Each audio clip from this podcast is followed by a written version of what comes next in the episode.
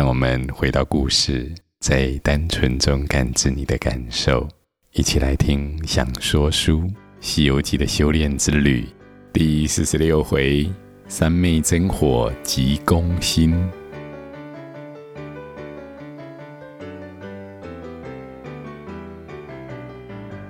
亲爱的孩子，上一回说到，三兄弟打听到妖魔的所在后，牵着白马，马上驮着行李，照大路一直前进，行了一百多里。见一座松林，林中有一条弯弯曲曲的溪涧，碧层层的活水飞流。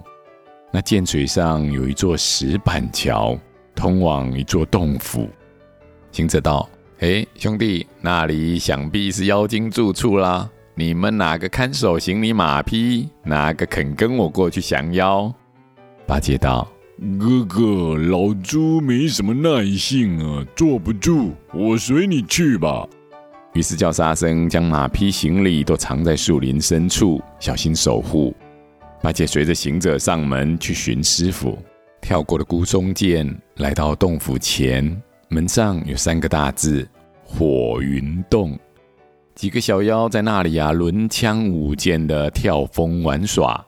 孙大圣道：“那小的们。”趁早去报给你们洞主知道，叫他送出我唐僧师傅来，就饶了你们这一洞妖精的性命。那些小妖啊，慌忙急转身回去洞里报告大王。小魔王听了，微微冷笑，知道是唐僧的那几个徒弟，叫小的们把法器推出去。那一般几个小妖推出了五辆小车子来，八戒看得到。哥哥，这妖精啊，想必是怕我们推出了车子，准备搬家了。只见那小妖将车子按金木水火土五个方位摆放。小魔王拿着一杆丈八长的火尖枪，也没什么盔甲，光着脚走出门前来，叫道：“是什么人在我这里吆喝啊？”行者道：“我的乖侄儿，不要再耍花样了。”趁早送出我师傅，不要为了面子失了亲情。恐怕你父亲知道，怪我老孙以长欺幼，以大欺小，说我不像样。红孩儿道：“那泼猴头，我与你有什么亲情？你在这里满口胡说，谁是你侄儿？”行者道。啊，是你不晓得，老孙乃五百年前大闹天宫的美猴王孙悟空。你爸爸牛魔王跟我是兄弟，他号称为平天大圣，我是齐天大圣。当年我们几个老弟兄结拜时，你还没出生嘞。红孩儿道：“我管你圣不圣，早几年出生就早几年投胎去啊。”举起火尖枪就刺了过来，行者使了一个身法，闪过枪头，抡起铁棒，骂道：“嘿，你这小畜生，竟然不认叔叔！看棍！”那妖精也使身法，让过铁棒，道：“泼猢狲，不识时务啊！看枪！”他两个也不管什么亲情，一起变脸，各使神通。没想到这红孩儿颇有能耐。悟空边打边想：“哟，这牛魔王大哥还挺会教小孩的嘛，本事不错哦。”一个横举金箍棒，一个直挺火尖枪，棒架威风长，枪来野性狂。对战了二十回合，那妖魔虽不败阵。却一路啊，只能左遮右挡的防守，完全无力进攻。猪八戒在旁边啊，看得明白，暗想道：“哦，不好啊，行者马上要打赢了，这样我就没功劳喽。”你看他抖擞精神，举着九尺耙上前，望妖精劈头就足。红孩儿见了心惊，急忙脱枪退下阵来，气得双手乱挥，口中骂个不停。跳到洞门前的一辆小车上，一手举着火尖枪，一手捏紧拳头，往自己鼻子上捶了两拳，捶得怒气冲天。八戒笑道：“呵呵，这小娃儿跟小孩一样耍赖呀！自己捶破鼻子流出血来，要跟他爸妈告状，诬赖我们嘞。红孩儿却念了个咒语，顿时怒火中烧，嘴里竟喷出火来，鼻孔里冒出浓烟，又眨眨眼。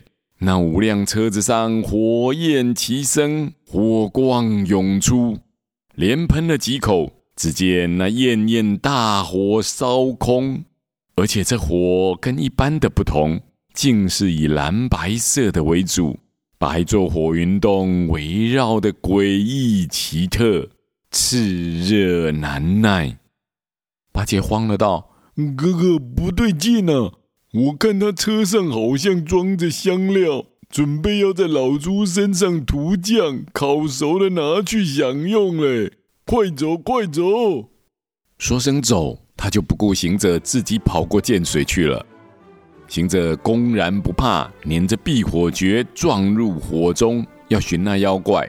但火力猛烈，竟是难以靠近。炎炎烈烈迎空烤，赫赫巍巍遍地烧。这火不是人间凡火，非天火，非野火。乃是妖魔修炼成真的三昧火，行者被他烟火飞腾，完全不能靠近，也看不清他洞门前路径，炽热难耐，只得抽身跳出火中，先行撤退。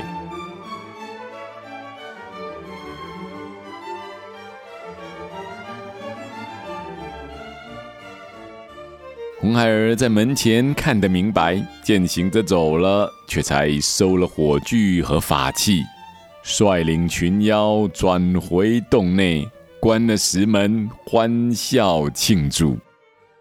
却说行者跳过了枯松涧，对八戒道：“嘿嘿，你这呆子，全无义气，你就惧怕妖火，败走逃生，却把老孙丢下。”八戒笑道。哼，哥啊，你被那妖精说着了，果然不是食物啊！那妖精不跟你认亲，又放出那般无情的火来，当然要走了。行者道：“什么不是食物？我问你，那妖精的手段比得上我吗？嗯，比不上哦。枪法比得上我吗？嗯，比不上哦。”他两个只管讨论那妖精的手段，讲那妖精的妖火厉害，要找个方法来破那火阵。沙僧在旁边道：“哥，你们两个都忙昏了头。那妖精手段不如你，枪法不如你，只是多了些火势。那我们就以水克火，往哪里去寻些水来泼灭这妖火，不就可以救了师傅？”行者道：“嗯，对。”你两个先在这里照看着，老孙赶快去东洋大海求借龙王借些水来泼熄妖火，救出师傅。好大圣，众云离此地，请客到东洋，找龙王说明了状况，请他呀下场大雨泼灭了那妖火，好救唐僧一难。龙王却说啊，下雨是大事。要依照玉皇大帝的指令办事，况且龙无云而不行，还得要召会雷公、闪电娘娘、风婆婆、云童子，才能够下雨。最后龙王说，只能像上次那样，在某个小定点灌水。行者道：“那样就行，我也用不着风云雷电，只是要灭火罢了。”龙王随着行者来到枯松涧上空，行者下到洞口叫战。红孩儿急纵身，挺着长枪，仍旧让小的们推出车子来，然后对着行者道：“你又来怎么的？”行者道：“还我师傅来。”红孩儿道：“你这猴头怎么呆头呆脑，不知变通？那唐僧白胖细嫩。”可以给你做师傅，也可以给我做下酒菜呀、啊。你另外再找一个师傅吧。行者闻言十分恼怒，侧金箍棒劈头就打。那妖精使火尖枪急驾相迎。红孩儿与行者战经二十回合，知道要败，虚晃一枪，急抽身，捏着拳头，又将自己鼻子捶了两下，立即火冒三丈，七窍生烟。那五台车子也是烟火并起，口鼻中烈焰飞腾。孙大圣回头叫道：“龙王何在？”那龙王啊，就对准了妖精的火光处，直直倒下水来，潇潇洒洒，密密沉沉，如天边坠落星辰。起初时如拳头大小，到后来水飞千丈玉，就像是几百条银色柱子往下灌。真是唐僧有难神龙助，扳倒天河往下倾。大圣仗着水势，捻着诀就往火里钻，准备去打杀妖怪。但那水势虽大，妖精的火势却没有丝毫止息。原来那龙王水只能灭得了一般的凡火，妖精的三昧真火如何灭得了？大圣却是不知，还忍耐着炽热往内寻妖要打。红孩儿见他在烈焰中疾步乱走，于是将一鼻子浓烟劈脸喷去。行者急回头，熏得眼花缭乱。忍不住泪如雨下，大圣的避火诀只能防火烧身，挡不住烟。想起当年八卦炉中的浓烟，大圣心下惊恐，却又担心师傅的安危。红孩儿趁势走上前来，口鼻齐开，烟火直接灌在行者脸上。大圣抵挡不住，慌忙一个跟斗跳开去。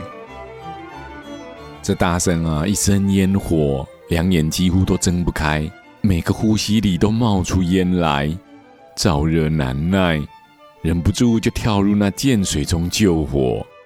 怎知道三昧真火厉害，被这山上的冷水一逼，反而弄得火气攻心，霎时间一口气塞在胸膛里转不过来，内热外冷，肺部呛热，全身却都冰凉了。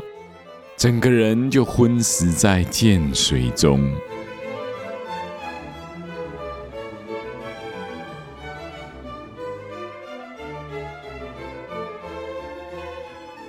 八戒、沙僧远远看到状况不对，急忙从林子里跑出来，没见到行者，于是顺着涧水边啊往下游去找。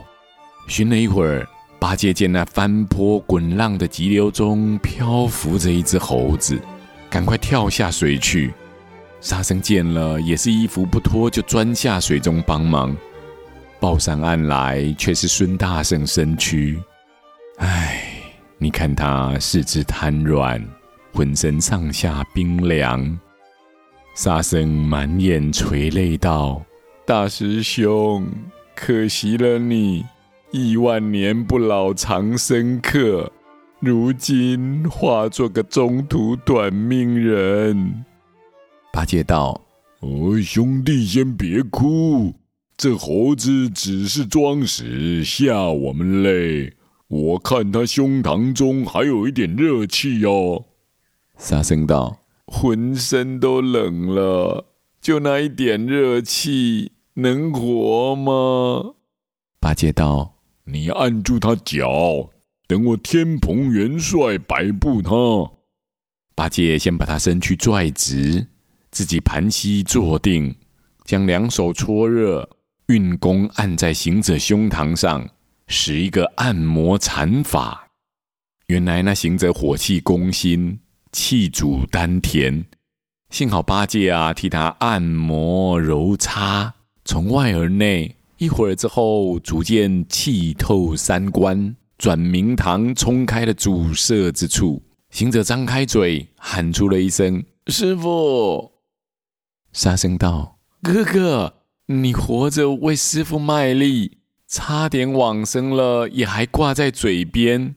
且先苏醒过来，我们在这里呢。”行者这才微微睁开疼痛的双眼，道：“呃，兄弟们在这里呀、啊，老孙吃了亏了。”八戒笑道：“你刚才昏死过去，若不是天蓬元帅救你啊，已经到鬼门关了，还不谢谢老猪？”行者一会儿之后才起身，先对着空中感谢龙王帮忙，并且请龙王啊先回去，然后让沙僧扶着一同到松林之下坐定，又休息一会儿，定了神。顺了气，接着忍不住流下泪来。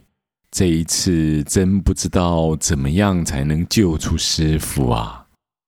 沙僧道：“哥哥，且休烦恼，我和二师兄已经讨论好对策，打算去请托观音菩萨来帮忙搭救师父。”行者道：“好是好，奈何我现在浑身无力，皮肉酸麻。”腰膝疼痛啊！八戒道：“换我天蓬元帅去请。”行者于是叮咛说：“要注意礼貌，好言好语的请托。”八戒听完，便驾了云雾向南而去。却说啊，那松林之上，一朵红云把这番话听得清清楚楚。红孩儿自言自语的道：“果然被我料中。”我就知道这几个脓包啊，请了东海龙王没用，一定还会另外找救兵。于是摇身一变，变做了观音菩萨的模样，预先在往南的路上等着。没多久，猪八戒就来了。那呆子正纵云前行，忽然望见菩萨，赶快停下云来，只记得师傅教的礼节，见了菩萨就拜。眼睛也不敢直接看着菩萨，低头说道：“菩萨，弟子诸悟能叩头。”菩萨道：“你不保护唐僧去取经，却往南去做什么？”八戒啊，就把事情的经过说了一遍。菩萨道：“那火云洞洞主，我认识的，是个小英雄，从来不做坏事的。”一定啊，是你们冲撞了他。你起来，跟着我进到那洞里见洞主，我替你说个人情，你赔个礼，道个歉，把你师傅讨回来吧。八戒心里想：红孩儿那么坏，怎么会是小英雄呢？可是菩萨的智慧胜过我。本事胜过我，福德胜过我，不会错的。于是开口道：“菩萨啊，若肯还我师父，就是到洞里磕头也行。”菩萨道：“你跟我来。”那呆子不知好歹，就跟着他，不去南海，却原路折返，来到了火云洞。菩萨道：“你不用怀疑，不需担心，跟我进来。”呆子没有怀疑，举步入门。红孩儿却现了本相，一声令下，众妖一起呐喊，将八戒抓倒，装在一个皮袋里，高吊在横梁之上。